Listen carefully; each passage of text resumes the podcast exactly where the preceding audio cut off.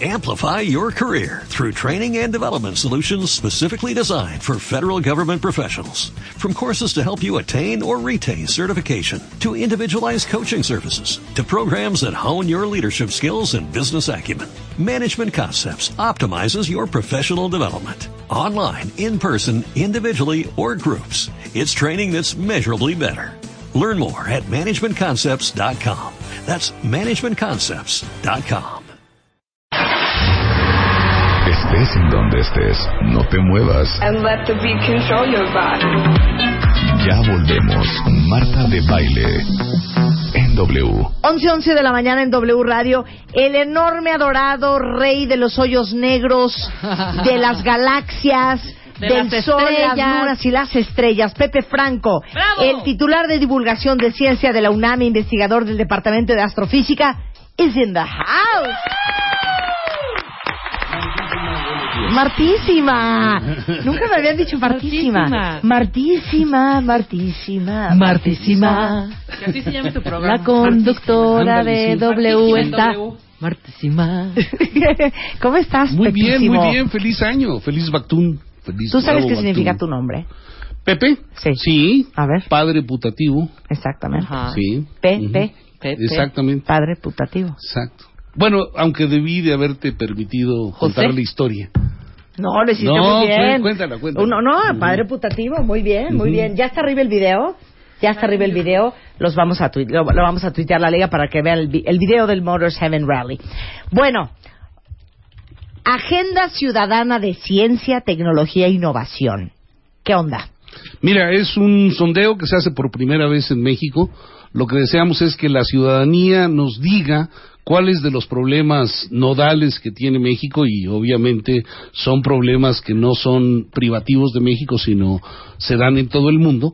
¿Cuáles de estos problemas desea ver resueltos por nuestros científicos y nuestros ingenieros en el corto, mediano y largo plazo? O sea, es nuestro top ten. Es nuestro top ten de problemas y están, por ejemplo, agua, energía, cambio climático, migración, educación, seguridad alimenticia, salud pública, ah, salud mental y adicciones, exploración espacial y no sé si se me ande olvidando alguno. Pero bueno, son 10 problemas que son problemas que aquejan a toda la humanidad. A ver, entonces otra vez, ¿cómo sacan esta lista? Bueno, esta lista se, se hizo pensando justamente en los temas que pueden englobar la mayor parte de los problemas a los cuales se va a enfrentar, se está enfrentando todo el mundo y que hay muchos países que están trabajando muy muy fuerte en tratar de resolver estos problemas. Y bueno, México tiene que entrarle con su talento, con su conocimiento y los científicos y los ingenieros mexicanos son pues personas de, de primerísima calidad que pueden aportar estas soluciones. Ok, entonces vamos a empezar con el primero. Empecemos con el primero. El agua. El agua. El agua. El agua. El agua. El pasa agua. por mi casa. Sí, el agua. Casa, sí. El agua. ¿Cuál es el gran reto? Bueno, mira, el agua es un problema que cada vez este, se está volviendo más difícil de resolver porque el agua está contaminada por todos lados, hay eh, contaminantes no solamente patógenos que dan enfermedades, sino también hay una gran cantidad de sustancias que son eh, diluidas, arrastradas y que se van a los mantos freáticos y los mantos freáticos ya no tienen la calidad del agua que antes tenían.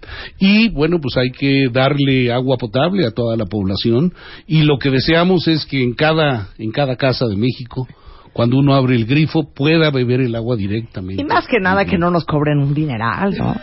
Bueno, esa parte ya no nos corresponde a nosotros. Pero, pero, a ver, pero explica el vínculo entre ciencia, tecnología e innovación y la y cuestión agua, del agua. perfecto, sí, mira, el, la problemática eh, del agua en el norte del país es totalmente diferente a la problemática del agua en el sureste del país.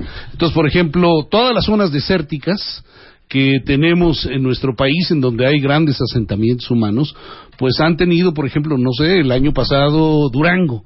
Durango tuvo una problemática gigantesca en donde, bueno, pues este, se perdieron cosechas, eh, murieron una gran cantidad de reses, etcétera, etcétera, etcétera, por la falta de agua. Entonces hay que hacer todo un sistema de represas, por ejemplo, en la parte norte, en donde llueve muy poco, en donde tienes que hacer todo un sistema de represas, canalización y purificación del agua, que es totalmente diferente a lo que sucede, por ejemplo, en Tabasco. En Tabasco se este, tienen inundaciones todos los años y bueno, toda la parte de ingeniería que tienes que hacer para evitar las inundaciones y redireccionar el agua de la lluvia, bueno, pues es totalmente diferente y hay que hay que trabajar, o sea, hay que hacer un plan integral en cada una de las regiones para poder canalizar el agua. Y otro tema importante cómo le haces para tener agua de buena calidad. O sea, la salud pública depende de la calidad de agua y un, un tema que pues pasa desapercibido por todos nosotros, porque ya estamos acostumbrados, pero por ejemplo,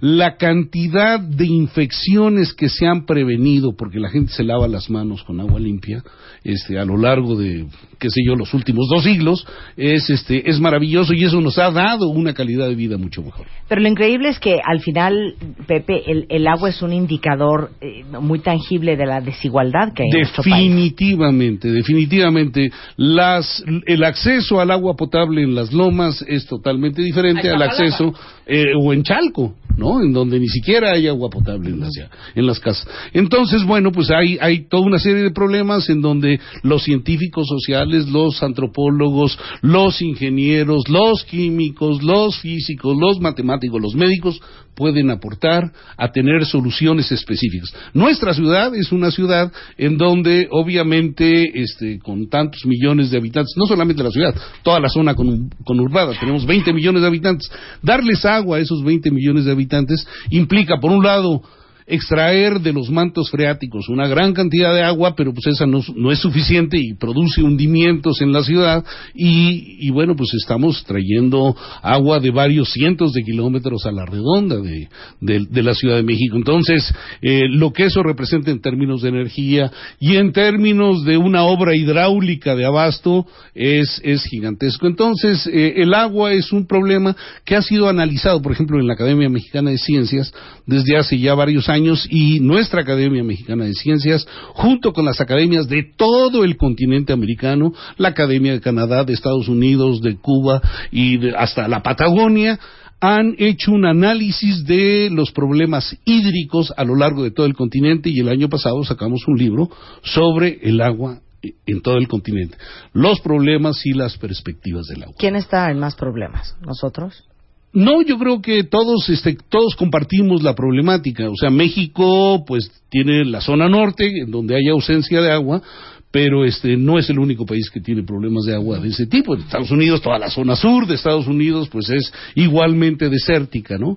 Y, por ejemplo, la calidad del agua sin patógenos, este, pues es un problema grande en los países de Centroamérica, por ejemplo. Quitarle los patógenos es, es, es duro. Y todas las, digamos, todos los residuos de las siembras se van a los mantos freáticos, se van a los lagos, se van a los grandes reservorios de agua y bueno, hay que tener sistemas este, que puedan contender con toda la problemática de contaminación. Y bueno, este es solamente uno de los diez problemas que tenemos. Y primo hermano de este, porque van de la mano y tiene que ver mucho uno con el otro, es el tema de la energía. Definitivamente. No puedes tú eh, pensar en, en, en energía, o, más bien en el problema del agua, sin la energía que requieres para transportarla, purificarla, etcétera, etcétera. Y la energía, bueno, pues tenemos petróleo, somos un país muy, muy afortunado, tenemos petróleo, y el, pero el petróleo se va a acabar. No sé si en cinco minutos o en 500 años da exactamente lo mismo en cuánto tiempo se acabe.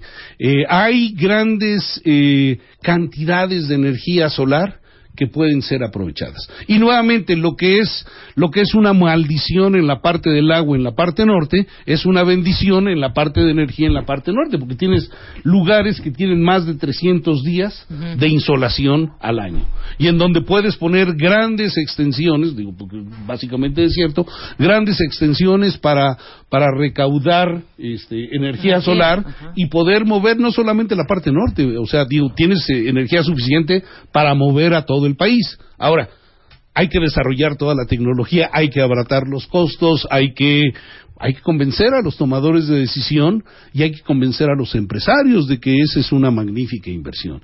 Y, por ejemplo, acá salen las noticias que grupos o de Alemania o de España o de Estados Unidos vienen para poner eh, sistemas eólicos o sistemas de almacenamiento de energía solar.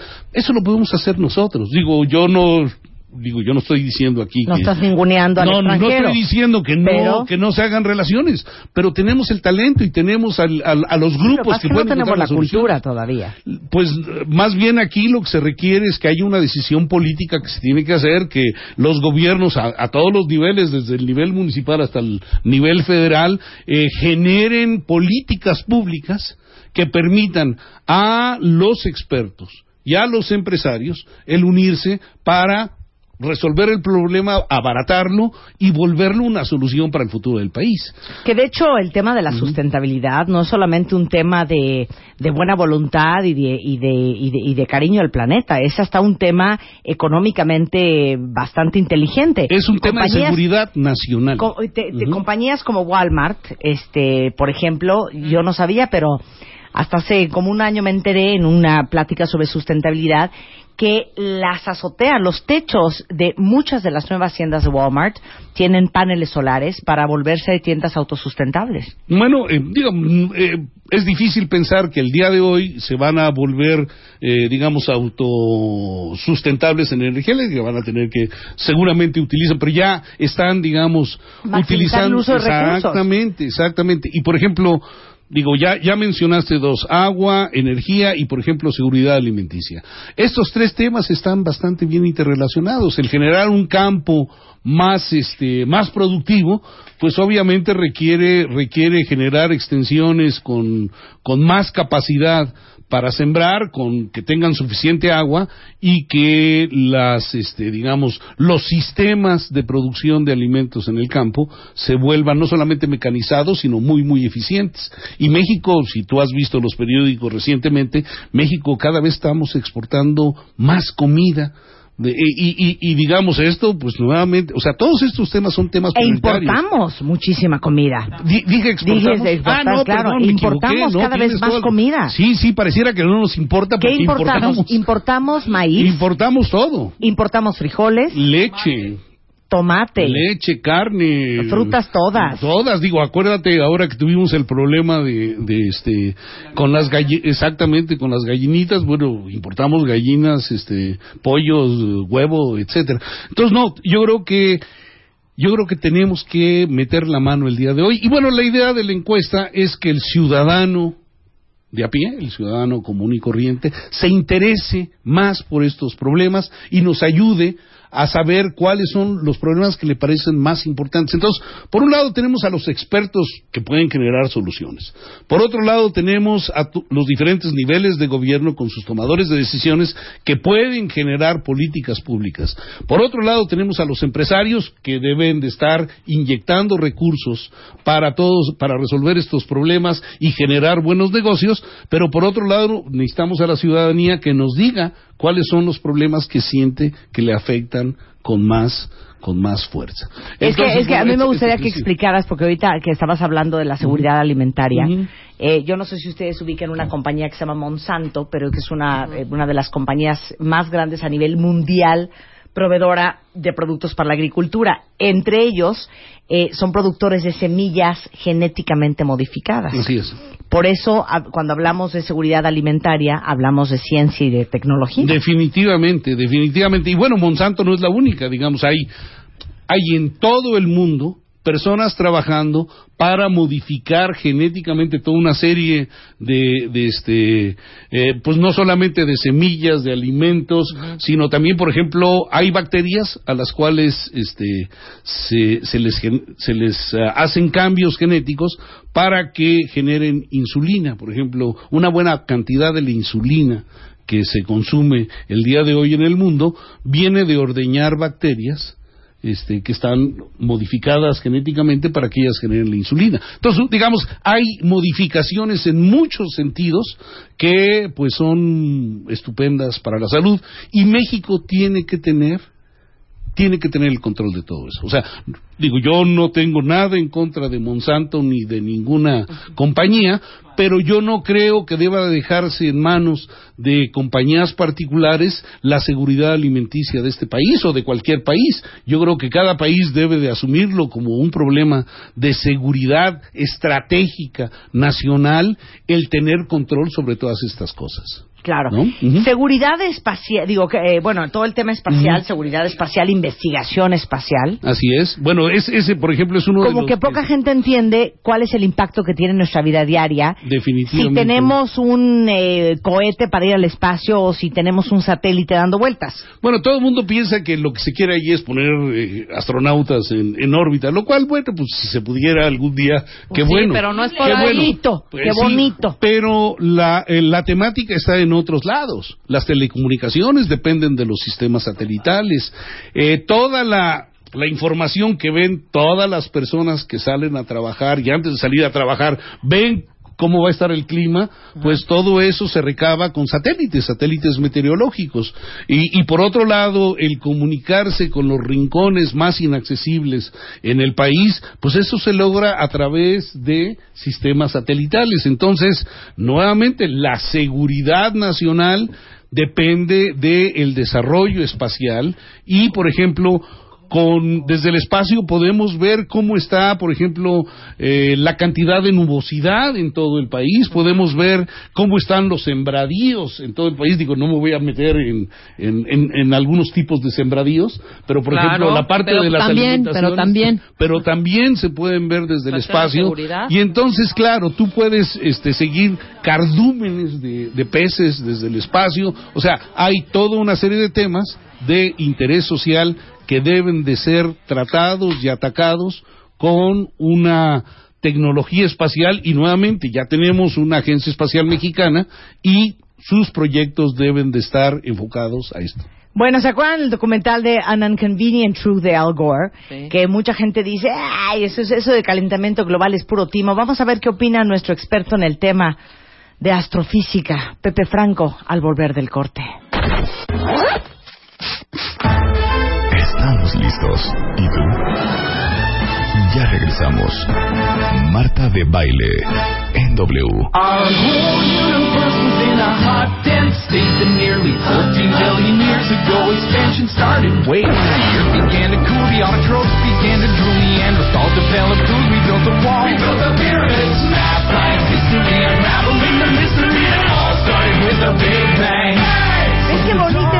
ponemos, me Pepe encanta, Franco? me encanta, me encanta. El titular de divulgación de ciencia de la UNAM, investigador del Departamento de Astrofísica, Pepe Franco está con nosotros y si ustedes quieren que se escuche su voz, hay un sitio que se llama agendaciudadana.mx en donde ustedes pueden someter lo que ustedes creen que son los temas más urgentes que hay que abordar desde el punto de vista de ciencia, tecnología e innovación. Así es, Marta. Así es. Y bueno, llevamos ahorita algo así como 172 mil votos. Lo, ah, 174 Ya subió, ya subió. Ya subió, pues sí. Este, ayer hicimos una promoción en, en todo el país de para que la gente votara. Los consejos estatales de ciencia y tecnología de todos los estados hicieron una promoción en cada uno de los estados, entonces estamos viendo que hay un, digamos, hay un crecimiento en el número de votos rápidamente. Cerramos el 30 de enero en la Cámara de Diputados.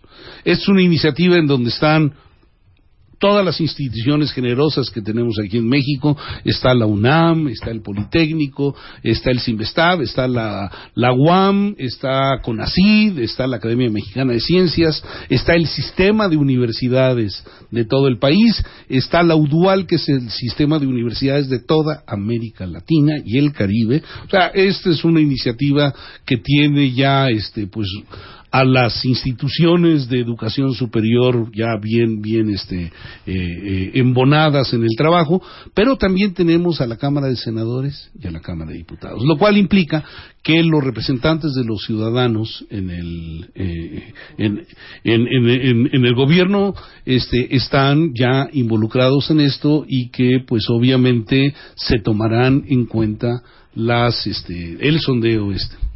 Oye, dime una cosa. te digo lo que quieras mucho, mu- mucha controversia alrededor de este documental de Al Gore de An Inconvenient Truth sobre si el tema del calentamiento global y el cambio climático era una realidad o era puro invento, que me parece como difícil de cuestionarlo. Yo ¿Cuál creo es tu que- opinión? yo, yo creo, yo comparto tu, tu visión. Eh, obviamente, mira, lo que, lo que dicen quienes eh, no creen que sea un, un hecho asociado al hombre es que hay cambios climáticos que ocurren en la naturaleza y digamos ha, ha habido una época de glaciación, hay, ha habido una época de calentamiento, etcétera, etcétera. Entonces, que existen estos vaivenes en, en, este, en la temperatura promedio de nuestro planeta. Sin embargo, en los últimos 200 años, el ser humano ha utilizado los combustibles fósiles para moverse y de hecho pues este en los últimos 200 años hemos puesto una cantidad de dióxido de carbono gigantesca en la atmósfera que no puede ser procesado por las plantas. Tenemos dos o tres veces más de lo que pueden procesar las plantas, con lo cual hay un efecto invernadero innegable y con lo cual se está calentando definitivamente el globo por efecto del ser humano, independientemente de que haya ciclos en el Sol y ciclos en la Tierra que, hay, que, que generen variaciones en la temperatura. Es innegable el efecto de los seres humanos. Bueno, todo esto está en agendasiudadana.mx. Todo esto. Estos puntos que es el agua, el cambio climático, la educación, la energía, la investigación espacial, eh, la seguridad alimentaria, la salud pública, la salud mental. ¿Qué más me falta? Medio ambiente y migración. Así es. Migración también. Bueno, lo que sucede es que ese es un problema social importantísimo y nuestros este nuestros científicos sociales pues están están eh, tocando el tema. México es un país que no solamente es un país de paso hacia Estados Unidos, hay una migración interna por, eh, por diferentes razones. La seguridad, por ejemplo, hace que la gente se mueva de un estado a otro estado en donde se sienten más seguros, pero también hay una migración de gente muy bien educada, eh, esto que se llama fuga fuga de cerebros en donde obviamente México ha invertido muchísimo en preparar eh, personas hasta el nivel no solamente profesional sino sino al cómo se llama eh, eh, al doctorado y pues da- dado que no encuentran condiciones adecuadas de trabajo o no encuentran trabajo se van a otro lado Claro. entonces esto pues pues obviamente está enraizado en problemas sociales muy muy profundos y necesitamos el digamos el este la visión Y el presupuesto. y el presupuesto para, para atacar cada uno de estos problemas. Entonces, cuando decimos ciencia, tecnología e innovación, la palabra ciencia incluye a ciencias sociales y a humanidades. Porque digo, son, son parte de nuestro conocimiento. Y la gente, eh, y también queremos borrar esto, no, no queremos que la gente piense que ciencia es únicamente física, química, matemáticas y biología. La ciencia es todo, la ciencia médica, la ciencia antropológica, eh, etcétera, ¿no? Entonces, la ciencia es todo el conocimiento, definitivamente. Pues lo siento mucho, eh, doctor Pepe Franco. Como titular de divulgación de ciencia de la UNAM, investigador del Departamento de Astrofísica y exdirector del Departamento sí, de- del Instituto de Astronomía. de la UNAM, no podemos dejarte ir sin un par de preguntas. Ah, tararara. Ahora sí que sin un par de preguntas. Me hace sufrir. ¿Cuántos exoplanetas ha descubierto la UNAM? La UNAM ha participado, eh, digamos, ha descubierto uno, uno definitivamente. Este, podemos empezar no. desde... ¿Qué es un exoplaneta? No es exoplaneta, o sea, no tiene una S al principio, Marta, por favor. No, no, no, no. ¿Qué es Exo, que está fuera de nuestro sistema planetario. O sea, son planetas externos. Exo de. O sea, aparte de, de Mercurio, Marte, Venus, Eh, Tierra, Sí, otro. Eh. Saturno. Sí, digamos, nuestro sistema planetario, pues este, se va, se va hasta donde termina nuestro sistema planetario, que está asociado a nuestro Sol. Pero otras estrellas, otros soles, tienen sus sistemas planetarios. Y a esos, digo, para diferenciarlos de los planetas de nuestro sistema solar, se les ha llamado exoplanetas. No son ex o planetas, sino Ni sex exo- ni o Exacto. exoplaneta. Uno. Exactamente. ¿Ya tiene nombre? ¿Perdón? ¿Tiene nombre? Pues Es- tienen el nombre de la estrella, o sea, tienen el nombre de la estrella y le ponen ahí. Pero este, ¿cómo se llama el exoplaneta que descubrió la UNAM? Híjole, es una buena pregunta, pero es que los, este, las estrellas, algunas tienen nombre propio, las estrellas más brillantes, pero las otras, este, de- tienen el nombre del catálogo donde fueron catalogadas. Entonces exoplaneta es 322 B. HD 5795, tre- o sea, como número telefónico, y bueno, la verdad es que aprenderse eso es difícil, ¿no? Ok. Ujú. Siguiente pregunta. Doradita te pregunta, Pepe. ¿Qué onda Buena onda, buena onda. con la partícula de Dios? ¿En qué va?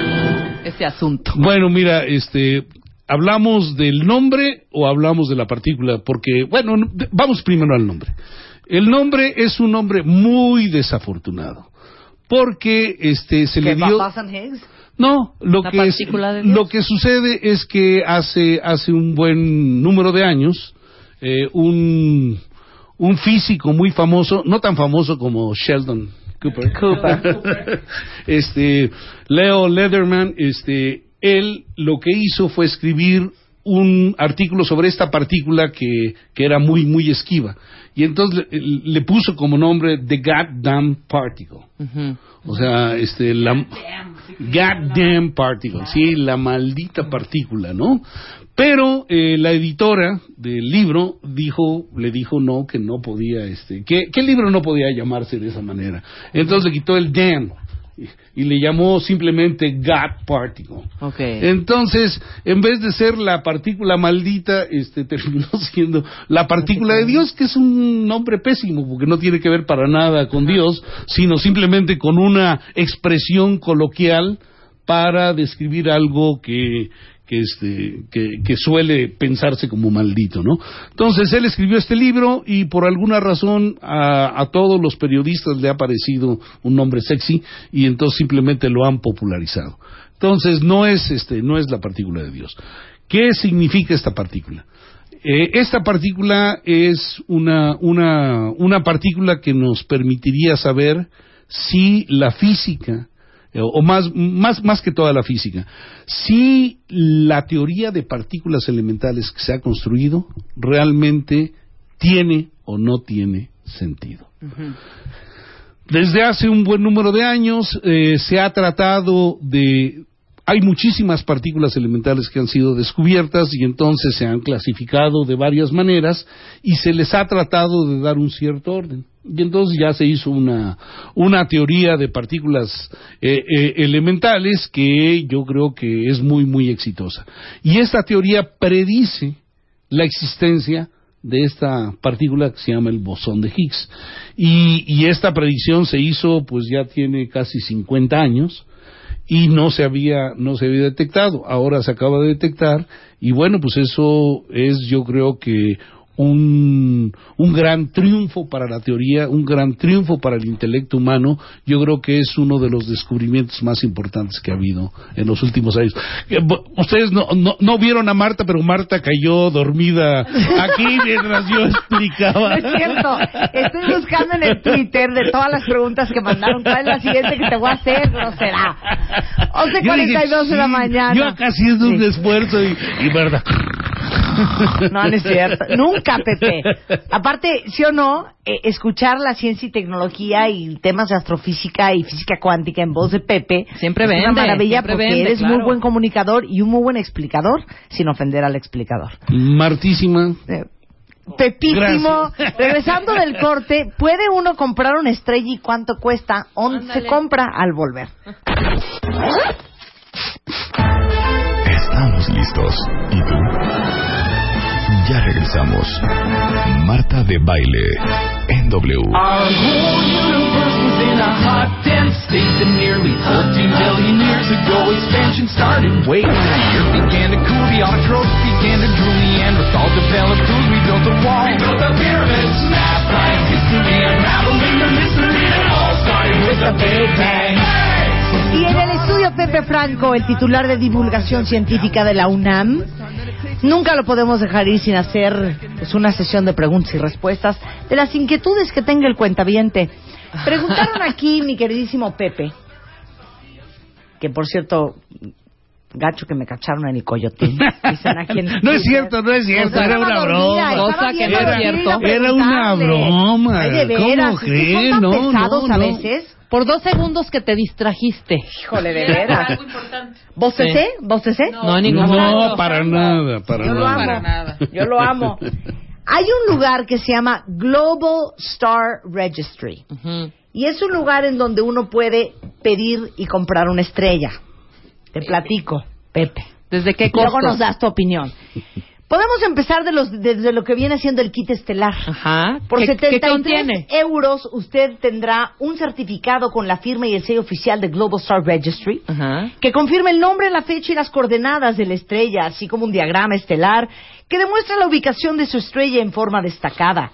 También recibirá un colgante recubierto de plata grabado con la constelación de su estrella y sus coordenadas astronómicas. Todo por la cantidad de 73 euros. Muy bien, muy Tenemos bien. lo que viene siendo el kit estelar zodiaco opcional por 94 euros.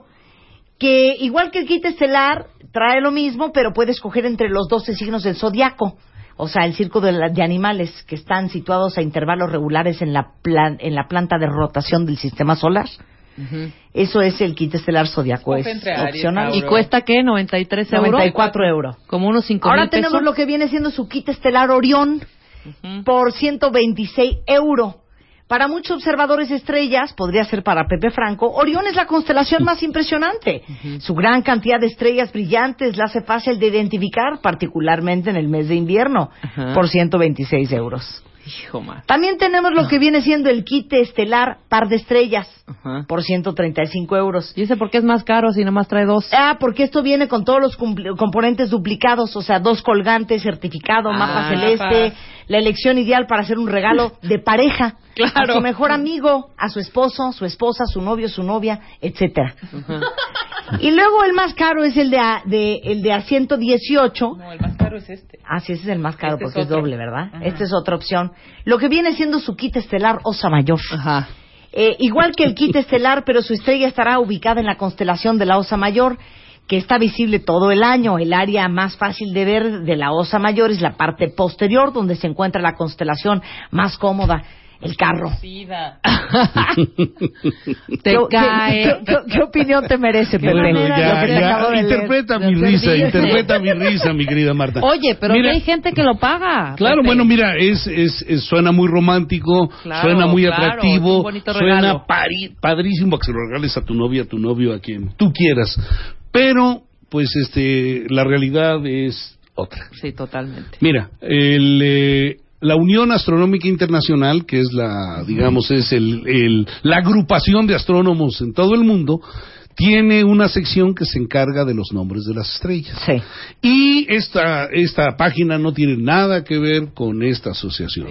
Eh, las estrellas, hace un buen número de siglos, fueron nombradas por todas y cada una de las culturas. Todas las culturas de este mundo han visto el cielo, han soñado con el cielo, han sido atraídas por el cielo y obviamente las cosas que se pueden ver a simple vista, las estrellas que se pueden ver a simple vista, pues tuvieron nombres. En la cultura maya tuvieron las estrellas Sí. brillantes un nombre Sí, que era Osa diferente. Mayor, Ujú. Huitzilopochtli. Pues ¿cuál osa mayor? En Rusia se llama Dramusinga. Exactamente, o se llamaba la- la- la- las En tortugas chino, este, pariendo. Wingling Fang. Exactamente, o sea, hubo, hubo, hubo nombres dados por cada una de las culturas.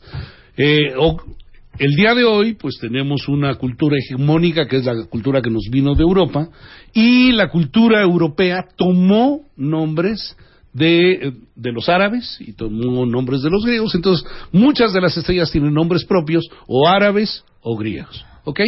El día de hoy, dado que hay una gran cantidad de estrellas que son descubiertas porque son muy débiles, con instrumentos cada vez más sensibles, pues ya no hay manera de ponerles nombres propios. Y lo que tienen son nombres de catálogos, que era lo que te decía hace un momento sobre los exoplanetas. Y Entonces hay muchos catálogos y este, tienen un número asociado al catálogo. Mira, como dice una cuenta ¿de qué sirve? A mí me regalaron la luna y las estrellas y mírame. Mira. Sufro como una loca. Ah. ¿De qué sirve? Oye, entonces también eso de polvo, polvo de estrellas tampoco existe. No, eso sí existe. Sí. A Sí, ver. eso sí, A ver. somos polvo de estrellas. Mira, cuando nació el universo, solamente había hidrógeno y helio. No existía ninguno de los otros elementos. Ni carbono, ni oxígeno, ni fierro, ninguno de los otros elementos. Después del Big Bang, que lo has cantado con singular alegría, se generaron únicamente hidrógeno y helio. Y todos los elementos han sido cocinados en el interior de alguna estrella. Todos los demás elementos. Entonces, litio, berilio, carbono, oxígeno, nitrógeno, fierro, bla, bla, bla, bla, todo fue cocinado adentro de una estrella. Entonces, todos los átomos que tienes de carbono en tu cuerpo fueron parte en algún momento de Una alguna estrella. estrella. Pepe, ¿qué me estás diciendo? Que eres Pepe. polvo de estrellas. Que eres Pepe, ¿soy polvo- una estrella? Simón Pepe, soy una estrella. Simon. Todos somos unas estrellas. Así es, así es, y hay que sentirse orgulloso de ese pasado. Ahora, cuando algún Vivales te ofrece el cielo y las estrellas, o el nombre de una estrella, bueno, pues algo, algo querrá.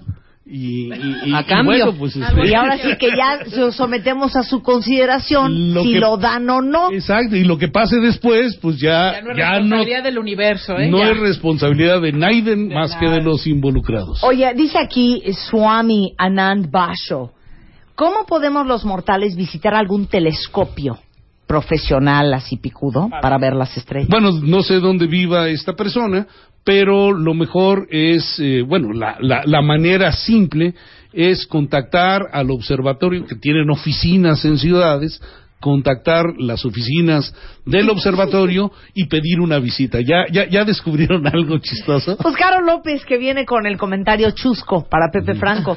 Cuando te bajes la luna y las estrellas, tú agárrate los calzones. Pues sí. Eso está divino. Preguntan aquí, ¿de qué color es el universo? Dice María. Porque hay muchas teorías sobre eso. Híjole, no sé qué teorías haya, pero, pero es, un- digo, la pregunta es muy provocadora, porque el universo no tiene color. El color viene de la luz que sale de las estrellas. Entonces, cada estrella tiene un color o, o- o tiene todos los colores que pueda tener dada su temperatura. Por ejemplo, nuestro Sol se ve amarillento como si fuera, digamos, amarillo mantequilla, pero hay estrellas más frías cuyo color es rojizo y hay estrellas más calientes cuyo color es azuloso. O sea, el color de las estrellas depende de su temperatura. Las estrellas más frías son más rojizas y las estrellas más calientes Son más azules. azulosas. Y las estrellas con temperaturas intermedias pues son, son amarillas. Y la razón es muy simple. O sea, el sol no está tan caliente El sol es... comparado con otras estrellas. Pues mira, la, la, la temperatura superficial del Sol es como de 6.500 grados. No sé si eso No, se ha considerado caliente o no, pero, pero es muy caliente. Pero de que te quemas, te quemas. Y el interior de, de, de nuestro Sol, pues tiene como 20 milloncitos de grados, o sea, la parte central, o sea que, que es calientita, o sea, calientito. Cualquier material está totalmente derretido y evaporado esas Mira, para promover lo que viene siendo la ciencia y la tecnología y lo que viene siendo la admiración de nuestro universo, una madre acomedida pregunta si hay cursos para aprender a usar un telescopio, porque tiene uno pero no sabe cómo usarlo. Uy, padrísimo. Claro que si hay cursos puede contactar al Instituto de Astronomía de la UNAM, puede contactar eh, Universum, también ahí en la UNAM, puede contactar la Sociedad Astronómica de México o a cualquier grupo de astrónomos aficionados en el país. Ok, que google. Y una muy buena pregunta. Ana Gaby Doctor dice que ¿cuál es el mejor lugar en México para admirar las estrellas? Bueno, definitivamente el mejor lugar en México es la Sierra de San Pedro Mártir, para poner un observatorio profesional. Allá arriba, en Baja Allá California, ¿o arriba, donde te he invitado un millón de Ya veces y, y- y me has este, mandado por papas o No ¿cómo es dice? cierto. calabazas o Pues ya dice? organiza. Ya, organiza el sería padrísimo, sería padrísimo que, que hicieras alguna transmisión desde allá y pudieras a- decirle a todos tus Ya. cuentavientes lo Este año vamos, vamos. Ya está, no se ¿Quieren que transmitamos el programa desde San Pedro Mártir? Sí.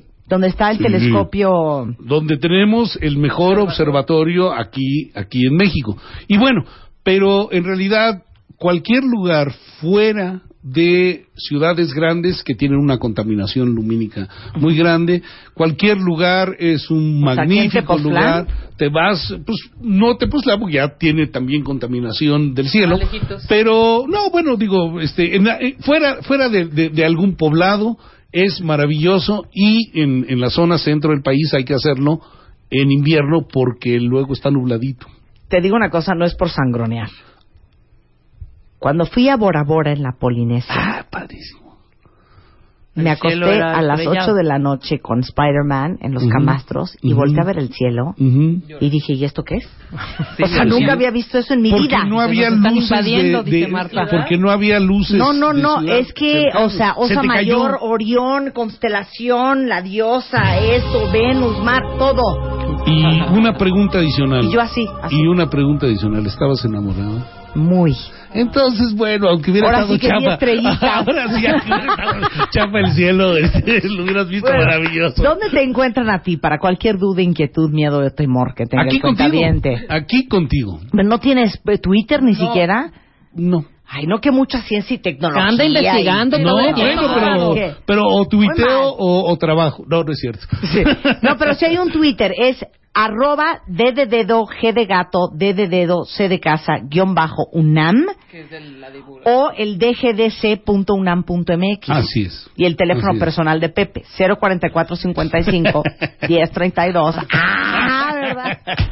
Pepe, un gusto tenerte aquí, como Martísima, siempre. Como siempre. Oye, feliz año nuevamente. Oigan, ya, ya incrementamos en 2000 eh, nuevos votos. estamos en 176, Agenda ¿verdad? Ciudadana, 2000, ci- do- 176.204. Maravilloso. Si quieran eh, poner su sello de qué es lo que creen que en México necesitamos abordar de manera urgente en cuanto a ciencia, tecnología e innovación, es agendaciudadana.mx por internet. Gracias, Pepe. Maravilloso.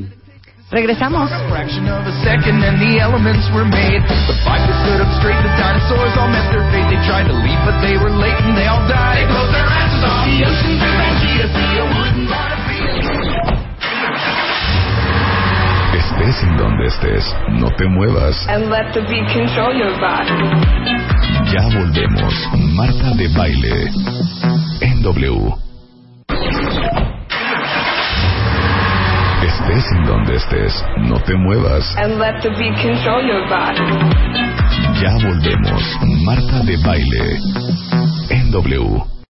Amplify your career through training and development solutions specifically designed for federal government professionals. From courses to help you attain or retain certification, to individualized coaching services, to programs that hone your leadership skills and business acumen, Management Concepts optimizes your professional development. Online, in person, individually, or groups, it's training that's measurably better.